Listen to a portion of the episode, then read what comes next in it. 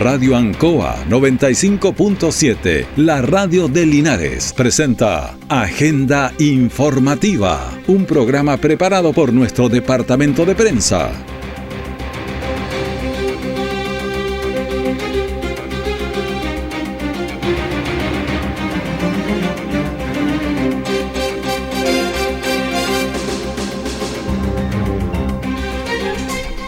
Muy buenos días, bienvenidos a Agenda Informativa de la Radio Ancoa en este día ya 20 de marzo de 2023. De inmediato las informaciones de las últimas horas, las que son preparadas por nuestro departamento de prensa. Titulares para la presente edición. Deporte Linares pierde ante Valdía su primer partido como local. En la región del Maule, este año 2023, cerca de 120.000 familias serán beneficiadas con el aporte familiar permanente. Trabajador fallece tras una caída de altura en una empresa en Parral. detalle de estas y otras informaciones ya viene.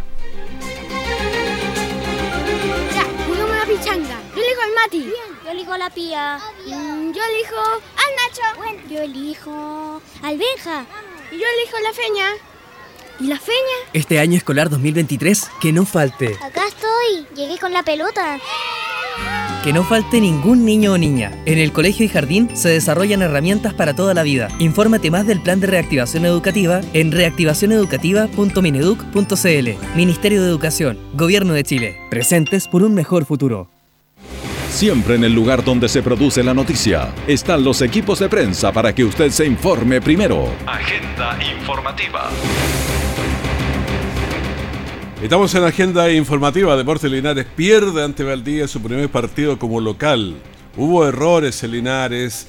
eh, bueno, pero un experimentado arquero también en Valdía atajó harto e hizo tiempo para ir calmando el partido y también enojando a los otros. Julio Aguayo, ¿por qué perdió Linares? ¿Cómo te Hola, va? Buenos días. Buenos días. Me hubiera gustado haber ganado, haber estado mejor, pero, ya, Claro. pero ya fue. Eh, bueno, algo de lo que usted plantea eh, no es menor en el fútbol. A Linares le está faltando experiencia, de verdad. Me dice, oye, experiencia hay que jugar, por supuesto, hay que jugar eh, los partidos, propiamente tal, y la experiencia se da jugando. Y Linares ha pecado de mucha inocencia en los partidos que ha jugado. Linares ha competido con todos los rivales. Mm. Eh, de hecho, son, lo que hemos ganado y lo que hemos perdido son partidos muy estrechos. apretados. Ahí 2 a 1, 2 a 1 que hemos perdido. Los tres partidos los hemos perdido 2 a 1 Mm. y se le ganó a Lautaro 3 a 2. Pero hay situaciones puntuales que marcan y Linares no se puede dar el lujo de cometer esos errores. Por ejemplo, el día sábado Linares lo menos que merecía era un empate. De hecho, Garcés fue la figura del partido, ya que te, que te diga de que el arquero rival es la figura, eh, algo dice, de que te llega, fue clave. Y un tipo muy jugadas. experimentado. Claro, además que manejaba los tiempos, se tiraba al suelo, se hacía lesionado, eh, irritaba a la gente de Linares, tiene jugadores de mucha experiencia. Día Linares le está faltando esos jugadores. Le está faltando esos jugadores. Ahora, ese día, los dos goles de Valdivia son errores, pero errores está bien, es parte del fútbol, pero una pelota que la tenía lamentablemente Monsalve en el primer tiempo y la iba saliendo del área, ya saliendo tranquilamente, la pierde y querer recuperarla hace un foul penal. Ahí es terrible. Pero una, una pelota clave, sin ningún peligro, no era un ataque de ellos. Y después Diego, afortunadamente, Vallejo logra marcar el empate, que este es un, tema no menor, eh, Raúl, porque Diego, el último gol que hizo por Deporte Linares fue el 18 de noviembre del año 2012. En ese partido que le ganamos a Iberia 1 a 0, que lo definimos a penales. Hace 11 años. ¿Se acuerda? A penales, que fue dramática esa definición y que nos significó que Linares jugar la final con Copiapó para ir al fútbol profesional. Y de ahí Diego se fue al lado y todo. Y vuelve y ahora marca el 1 a 1. Fue un gol simbólico importante. Simbólico porque, bueno, ojalá que sea el inicio de una serie Ojalá. larga. Y jugó bien, jugó bien ahí. Pero después, en el segundo tiempo, cuando estábamos ahí también, eh, quiere salir jugando Monsalve una pelota y la pierde. Y de ahí viene una recuperación de pelota y viene el centro y, y el 1-1 dice, pero si... Mira, lo que pasa es que los defensas, medio minuto nomás, los, Sí, no, defensas, sí, dale, ¿no? los defensas cuando están de frente tienen el 80% de la posibilidad de ganar cuando vienen atacando al rival, de ganar la pelota, porque están de frente, están bien ubicados, anticipan.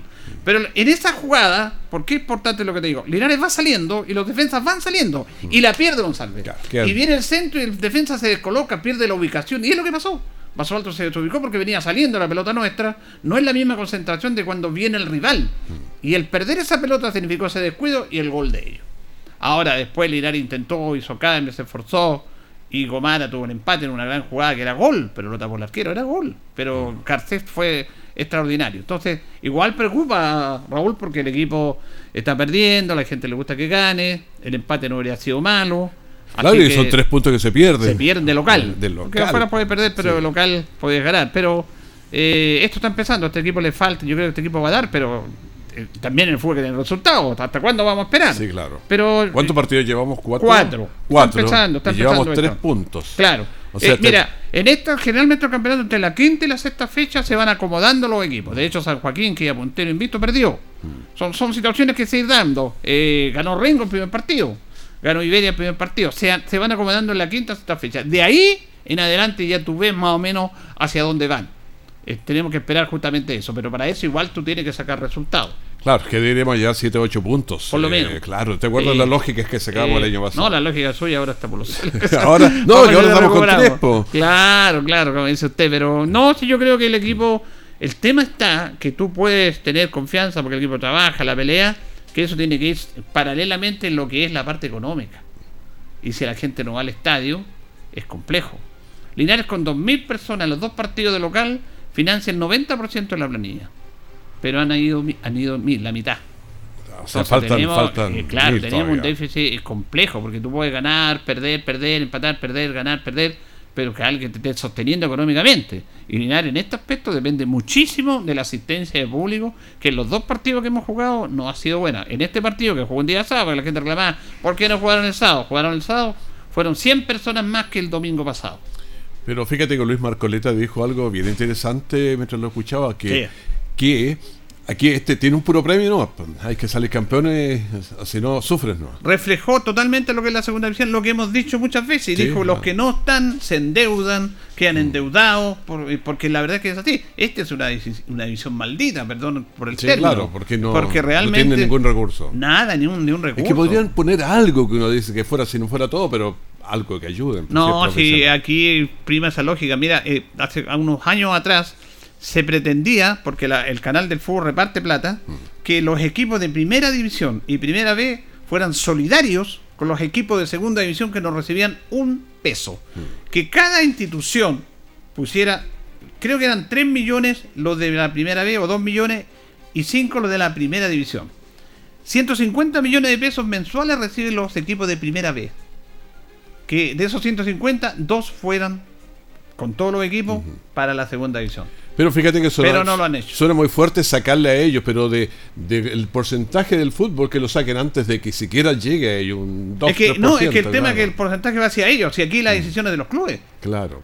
Porque ellos van a decir, oye, ¿por qué voy a darte dos dos- dos millones? po?". Claro. no, Entonces, que- e- ese es el problema. Oye, pero y vender los derechos para que se transmitan los partidos y de ahí sacar un... Bueno, había un problema de- con eso, pero nosotros vamos a averiguar porque el día sábado había una productora de Concepción transmitiendo los partidos que había postulado y no había pasado nada durante los dos primeros partidos. Ahora ellos transmitieron ya. Eh, quiere decir que hay plata involucrada en eso.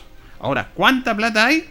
No sé. Claro, aunque sea poca, pero algo que ayude, ya al pues. menos se está transmitiendo, ahora no por lo habitual que sabemos nosotros, que es el cable, no, por streaming, pero igual es un ingreso. Mm. Así que al menos en eso va a haber algo, vamos a averiguar cuánto va a ser. Bueno, es interesante eso. Ahora, ¿qué tiene que hacer Linares? Seguir entrenando, pero ¿cómo hacemos para, para ganar experiencia y no cometer errores en la salida? Porque el- Sí. cuando pierdes la pelota ahí en poco del área, por ahí, es, Bueno, aquí, que no metan el gol. mira, tú puedes entrenar, entrenar mil veces, pero las decisiones son parte de los jugadores, porque, eh, por ejemplo, eh, el partido con Lautaro también, se perdieron dos salidas, pelotas que eran nuestras, y, de esos dos salidas salieron los dos goles de Lautaro. Pero se quedan con la pelota, ¿cuál es el...? el- porque Es que esa capacidad de decidir momentos, eh, por eso te digo yo, hay, hay que tú tienes que decidir, el jugador tiene que decidir en la cancha momentos importantes. Y ahí donde está faltando, a veces que pegarle para arriba nomás. ¿ah? Pero eso te lo da el juego. Claro, pero eso es, suena bastante básico, uno toma la pelota y No, en hacer con defensa, ella, si tú claro. tienes la pelota, tienes que sacarla nomás. No puedes seguir jugando. ¿Cuántas veces hemos visto que porque debes salir jugando te la roban? Hay momentos que tú puedes salir jugando, hay momentos como lo hace Vaso Alto que le pega el pelotazo largo, y hay momentos que hay que sacarla nomás. Y eso se tiene que adquirir porque nosotros veíamos a Jan Fernández Vial, el central Muñoz que tiene 41 años, había momentos que tenía que pegarle a la tribuna, le pegó como tres veces, le pegó a la tribuna nomás, po. ¿cuál es el problema? No es gol, po, no es jugada de gol. Y después venga otra jugada. Y esas son las cosas que tienen que ir asimilando los jugadores. Pero no fíjate- siempre se puede salir jugando, nunca, no Pero- siempre. Pero fíjate que yo recuerdo que la selección chilena la tomaba, la salía, la tomaba el, el central, se la tiraba a, ¿cómo se llama? El, el del dedo, a, la- a la izquierda, pero se- tenían una jugada preestablecida Sí, que uno sabía que siempre le iban a hacer. Pero eran jugadores que tenían experiencia, que trabajaban Pero hay eso, que mirarlo y técnica. copiarlo como lo hacen, ¿no? Si uno, uno, uno si, quisiera hacer si no eso. se le ocurre, copia. Eso se trabaja también, pero se tiene que irse dando en el Mm. tiempo. Y la verdad que ahí nos está faltando eso. Pero yo creo que este equipo da, porque lo reitero, además, Linares a los dos minutos tiene el gol con un tiro de Escobar que pega en el palo. Era gol. Claro. Y después, a los 12 minutos por ahí, a Vallejo le hacen un penal clarísimo. Y a enfrentar al arquero y lo empujan. Penal, no lo cobra. Entonces, esos factores también inciden. esos factores en- son Porque te marca que tú vayas ganando 1-0. eh, Te marca el desarrollo de un partido. Hasta en eso Linares tampoco ha andado muy claro con suerte, si es que te puede decir así. Oye, pero fíjate que si ah, el estadio está lleno, la posibilidad de que el árbitro cobre son más altas, Claro. porque hay una presión Exacto. de eso. Pero no pasó ese día. No, pues sí, sí, pero es que el estadio no estaba lleno, se me dice que está iba Claro, la no, la gente. gritaron, pero. Claro, tiene que no haber más gente. No Tiene que haber más alcanzó el grito, claro, porque el público no ha respondido, tenemos que decirlo. No, porque si, si yo siempre prefiero un público activo, porque en el momento, si el público dice, todo el estadio grita, eh, si todos lo vieron, yo no lo puedo no ver, dirá el árbitro. El árbitro lo vio, está al Claro. lado. Nosotros lo vimos a 90 metros de la caseta, pues, clarito como lo empujaba. Pero el árbitro está al lado y dijo que no. Sin embargo, en el penal de Gonzalo, que fue falta, al tiro con el penal. O sea, ahí sí. Y allá no. ¿por qué ante faltas similares no aplica el mismo criterio? Bueno, vamos a ver qué pasa esta semana. El sábado a las 20 horas juega Linares en La Calera. Allá hace local Limache. Son duros. Por el cemento. El cemento, melón. Por eso es que son duros. Eh, bueno, Julio, muchas gracias. Gracias, Raúl. Hay que tener eh, paciencia y tranquilidad. Yo creo que van a venir los triunfos. Tenemos los goles, los comentarios y todo, pero a ver si los tiramos para, para el. Sí, A la para tarde. el- al- o a las dos y media por ahí, pero Ah, en algún minuto. O en, el, el programa en la noche también Sí, deportivo. no hay problema. Le cedo los derechos, así que no se preocupe. Tiran las dos. Estamos. Justo al mediodía, Radio Ancoa presenta Luzagro, del campo al corazón de Linares. Programa auspiciado por la cooperativa Luzagro, 65 años en el desarrollo del Maule Sur, lunes a viernes desde las 12 horas. Nuestra central de prensa está presentando Agenda Informativa en el 95.7 de Radio Ancoa. Y seguimos ahora porque hemos tenido, hoy hemos tenido la cantidad de accidentes ahí por las 5 de la mañana, cuando no sé por qué chocan toda esa hora, yo creo que ya varios saben. Eh, en terreno, Gabriel Morales, buenos días, ¿cómo estás? ¿Qué tal Raúl? Buenos días. Eh, muy mala forma de comenzar la semana. Hay mucha información eh, relacionada a accidentes de tránsito, pero quisiera partir con el hallazgo de una persona fallecida anoche en el kilómetro 4,5 de Camino Mer San Cua, un hombre que estaba siendo buscado ya desde hace aproximadamente una semana. Hoy cerquita del otro que fue en el kilómetro 5. Claro, hay toda una controversia, se, se dice que fue accidental, eh, que fue asesinado, esto está siendo investigado por la PDI. Eh, bomberos debió concurrir a este lugar porque es una zona de muy difícil acceso en la parte de arriba, había que bajar una quebrada y es por eso que se solicita el apoyo a bomberos. Comenzamos con el capitán eh, Diego Chacón, él nos comentó un poco la labor que ellos realizaron ahí.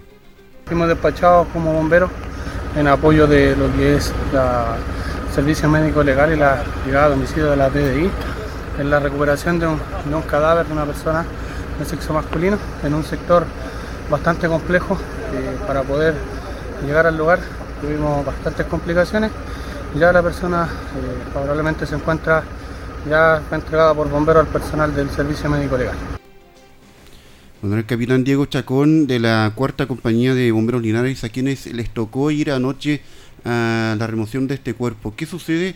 Hay un autor confeso de, de este hecho de, de haberle quitado la vida a este hombre y es ahí donde él le da la ubicación de dónde está el cuerpo sin vida. Ah, él lo dijo. Él lo ha dicho, según la información que entregó la, la familia. Eh, no, la familia en sí no ha querido acceder a una entrevista a público, pero sí ha entregado algunos datos a los medios de comunicación. Claro, lo que pasa es que aunque la persona confiese, muchas veces tiene que eh, Declarar. ir a- dejar claro y ver que efectivamente fue, porque alguien puede estar enajenado también y decirse estas cosas.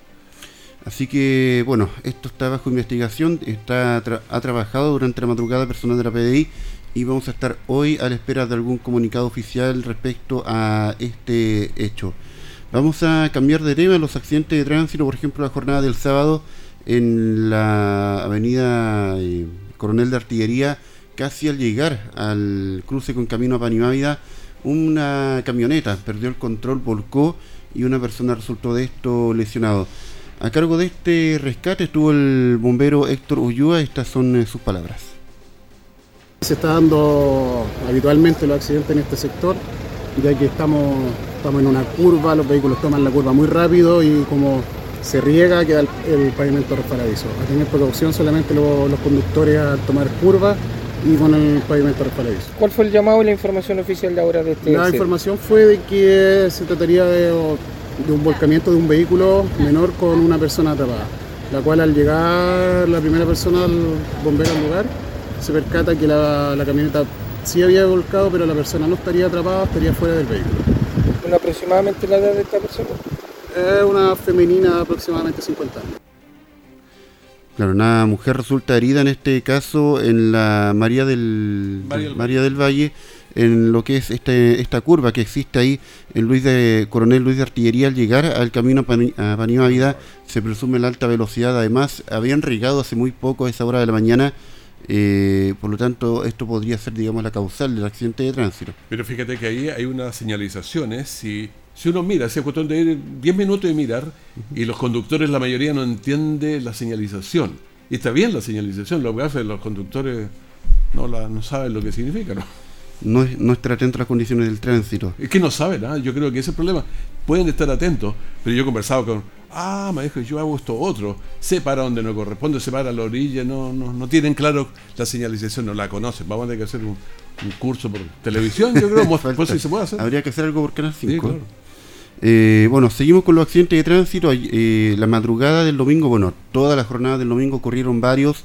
Eh, de hecho, a eso de las 5 de la mañana o de la madrugada del día domingo, ocurren tres de manera simultánea.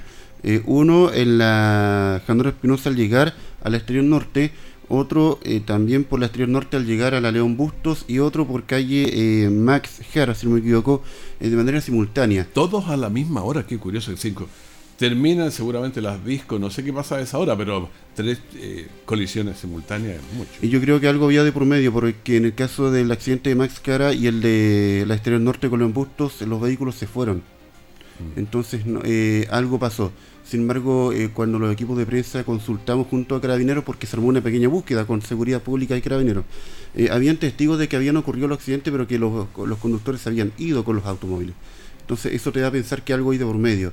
Pero en ese momento, por lo menos el más grave, fue el de Januel Espinosa al llegar al exterior norte, donde colisionan tres vehículos por alcance.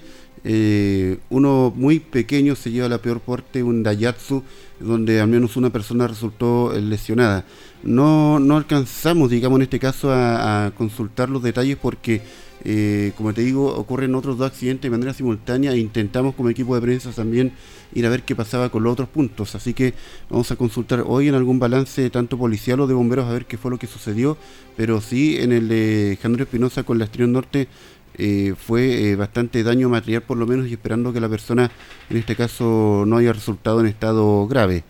Vamos a seguir avanzando con los accidentes de tránsito. Anoche em, en la avenida León Bustos, pasado el exterior norte, nuevamente el mismo cruce, un vehículo pierde el control y termina dentro de una, empresa.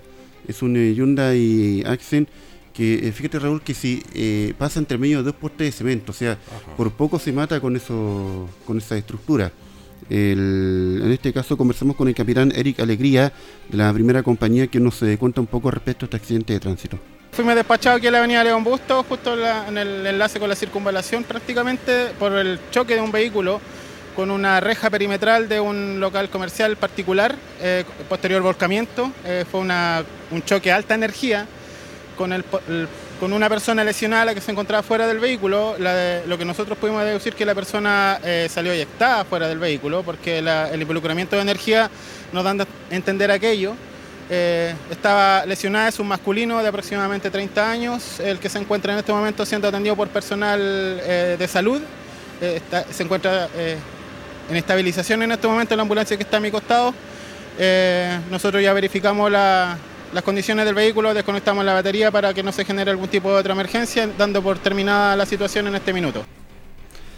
Situación controlada, este vehículo pierde el control en la León Bustos al, pasar la exterior norte hacia la zona poniente y termina dentro de una empresa eh, con serios daños materiales. Él, eh, como lo dice el eh, capitán, eh, estaba relativamente consciente, muy adolorido, eh, gritaba bastante, de hecho, en el momento que estábamos grabando esta cuña. De haber ido más rápido de lo que corresponde, ¿eh? porque para los daños y todo eso.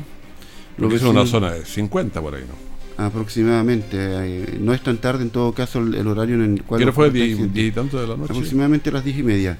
Eh, no es lo único porque además eh, una hora más tarde, cerca de las 11 y media de la noche, eh, ocurre una colisión por alcance de la ruta 5, kilómetro 307. Esto en la zona que corresponde a Longaví, cruce Miraflores. Eh, en este caso fue un impacto tan fuerte, Raúl, de una camioneta hacia un vehículo pequeño, que el vehículo pequeño queda prácticamente con su parte trasera desaparecida. Queda solamente la mitad del auto, el frontal, eh, reconocible, eh, todo el resto del auto de- se desvaneció con el impacto. Eh, hubieron al menos dos personas lesionadas. En este caso logramos conversar con la capitán María Fernanda Ríos de Bomberos Longaví, quien se dio el tiempo de conversar con nosotros. Este llamado de emergencia fue por la colisión de dos vehículos menores a alto nivel de energía, en los cuales hubieron tres personas involucradas, de las cuales una fue eh, lesionada, inmovilizada y transportada al hospital base Linares. De estas tres personas que están involucradas, sexo de estas personas aproximadamente queda. Eh, son dos personas eh, de sexo masculino, una femenino y aproximadamente entre unos 40, 50 años de edad. Bastante peligrosa también la, la ruta, pasan a gran velocidad, el cual se tornó una, en un momento peligroso tanto para ustedes que están trabajando acá a la orilla de carretera. Claro, fue sumamente peligroso y complejo el trabajar aquí, ya que en los servicios de la concesionaria de la ruta se negaron totalmente a cortar un lado de la calzada para poder trabajar de una forma segura tanto el personal de salud como el personal de bomberos. Claro, era Oye, la oye, molestia. ¿Cómo puede ser eso? O sea, ¿los vas a dejar trabajar así nomás?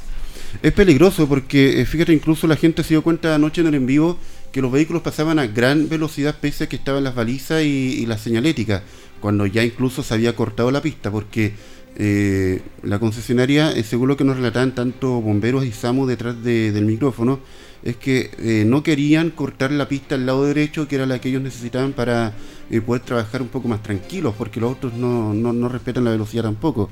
Eh, tuvieron Es que que ser- vienen rápido y no saben que hay eso, se dan cuenta cuando está, porque el que viene por la carretera... No, no, pero es que hay que considerar que de noche las balizas, las señaléticas se pueden de lejos, entonces, y no puedo justificar que, que me doy cuenta encima, de, de lejos se ve.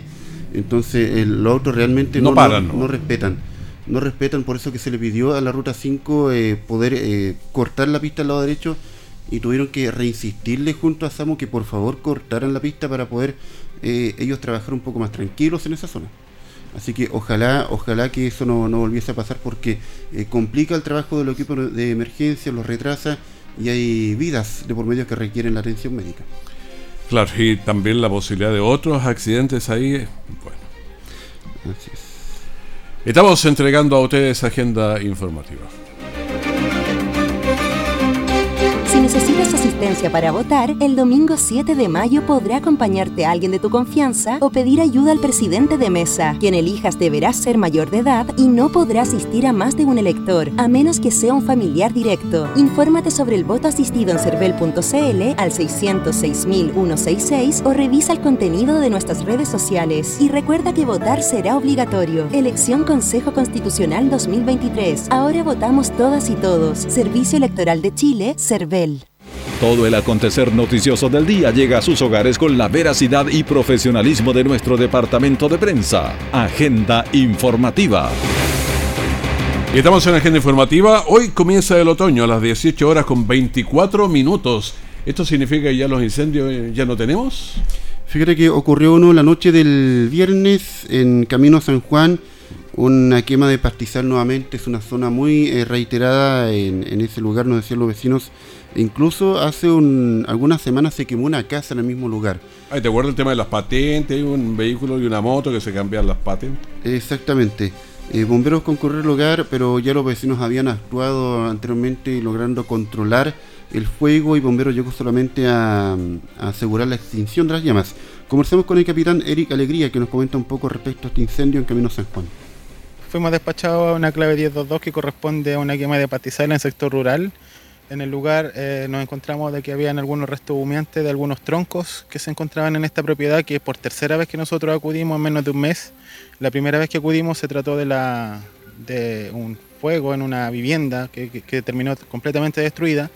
La segunda vez fue la semana pasada, el día sábado, que vinimos también donde también hubo un fuego en el, en el predio, en el, en el sitio. Y ahora por tercera vez eh, se vuelve a generar una emergencia del tipo pastizal dentro de este mismo lugar. Entonces eh, nos llama la atención aquello. Bueno, situación controlada, en el fondo nos comentaba el capitán Eric Alegría.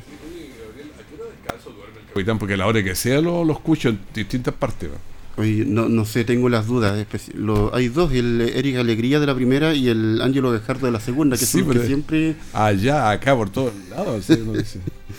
Bueno, eh, situación controlada entonces en Camino San Juan, eh, sin eh, daños materiales favorablemente.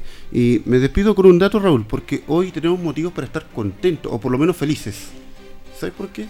¿Qué pasó? Porque el, el 20 de marzo se considera como el Día Mundial de la Felicidad. Esto establecido por la ONU en el año 2012, así Ya, que... Voy a estar muy que- feliz de inmediato. Hay que estar sonrientes un poco, ¿eh? hay que intentar. El día de la felicidad. El Día de la Felicidad. Fantástico. Así que con eso me despido, Raúl. Gracias. Feliz día entonces. Seguimos con la información en la región del Maule. Este 2023, cerca de 120.000 familias serán beneficiadas con el aporte familiar permanente. Así lo destacó la Ceremi de del Trabajo y Previsión Social, Maribel Torrealba. Se estima que este año 2023 se beneficiarán cerca de 120.000 familias en nuestra región, con un total de 243.494 aportes familiares permanentes y entregados a, a las familias de la región del Maule, con una inversión del Estado en nuestro territorio que supera los 4.677 millones de pesos. Inicio a este proceso de pago de esta tercera nómina de beneficiarios de aporte familiar permanente, orientados esta vez a las familias de trabajadores pensionados que reciben pago de asignación familiar o maternal. Eh, escuchemos eh, una vez más a Maribel Torreal. Este aporte, conocido también como Ex Bueno Marzo, representa un apoyo importante para las familias y es por esa razón también que nuestro gobierno ha decidido este año duplicar su monto, presentando una iniciativa legal que esperamos concluya lo antes posible su tramitación en el Parlamento. Bueno, la región del Maule se inscribe entre las que concentra el mayor porcentaje de este beneficio, lo que significa que somos más débiles, 7.8% de cada uno de los habitantes. Detectives de la Brigada de Investigación Criminal de la PDI de Parral, previa instrucción de la Fiscalía de Flagrancia y también bajo el modelo de investigación preferente, desarrollaron las primeras diligencias por la muerte de una persona al interior de una empresa en Parral. Escuchemos al comisario Marcelo Gutiérrez de la PDI. El día de ayer, a eso de las 17.10 horas, se recepcionó llamado telefónico al servicio de guardia por parte de la fiscal de flagrancia del Maule Sur, fiscal María Recabarren Domínguez, quien instruyó que personal de turno de esta Vicrim Parral se trasladara hasta el CEFAM de la comuna de Retiro por hallazgo de por caída de altura. El conocimiento de lo instruido por la fiscal, personal de turno, se trasladó hasta el sector antes mencionado, donde se procedió a realizar el trabajo de sitio suceso y examen externo policial de un cadáver de una persona de sexo masculino mayor de edad, el que presentaba varias heridas en su cuerpo por caída de altura, descartándose la participación de terceras personas, con una data de muerte aproximada de cuatro horas. Y la causa precisa de muerte será determinada por la necropsia correspondiente, la que se realizará en el servicio médico legal. Bueno, los antecedentes fueron remitidos a la Fiscalía, mientras que la causa de muerte será precisada, como lo decía, por el Servicio Médico Legal. 3.405 casos nuevos de coronavirus ayer, suman 10.942 los activos. 13,22 la positividad de PCRs y ayer bajó a 11,66 lo que es bueno. Últimos fallecidos, ayer 13 personas. En las UCI 84 y pacientes conectados a ventilación mecánica invasiva 59. Bueno, así despedimos esta primera edición de Agenda Informativa. Manténgase con nosotros. Vamos a tener una gran mañana que esperamos en este día de la felicidad poder disfrutarlo bastante. Que esté muy bien, muchas gracias. Radio Ancoa 95.7, la radio de Linares, presentó Agenda Informativa, todo el acontecer noticioso del momento preparado por nuestro departamento de prensa. Radio Ancoa, por la necesidad de estar bien informado.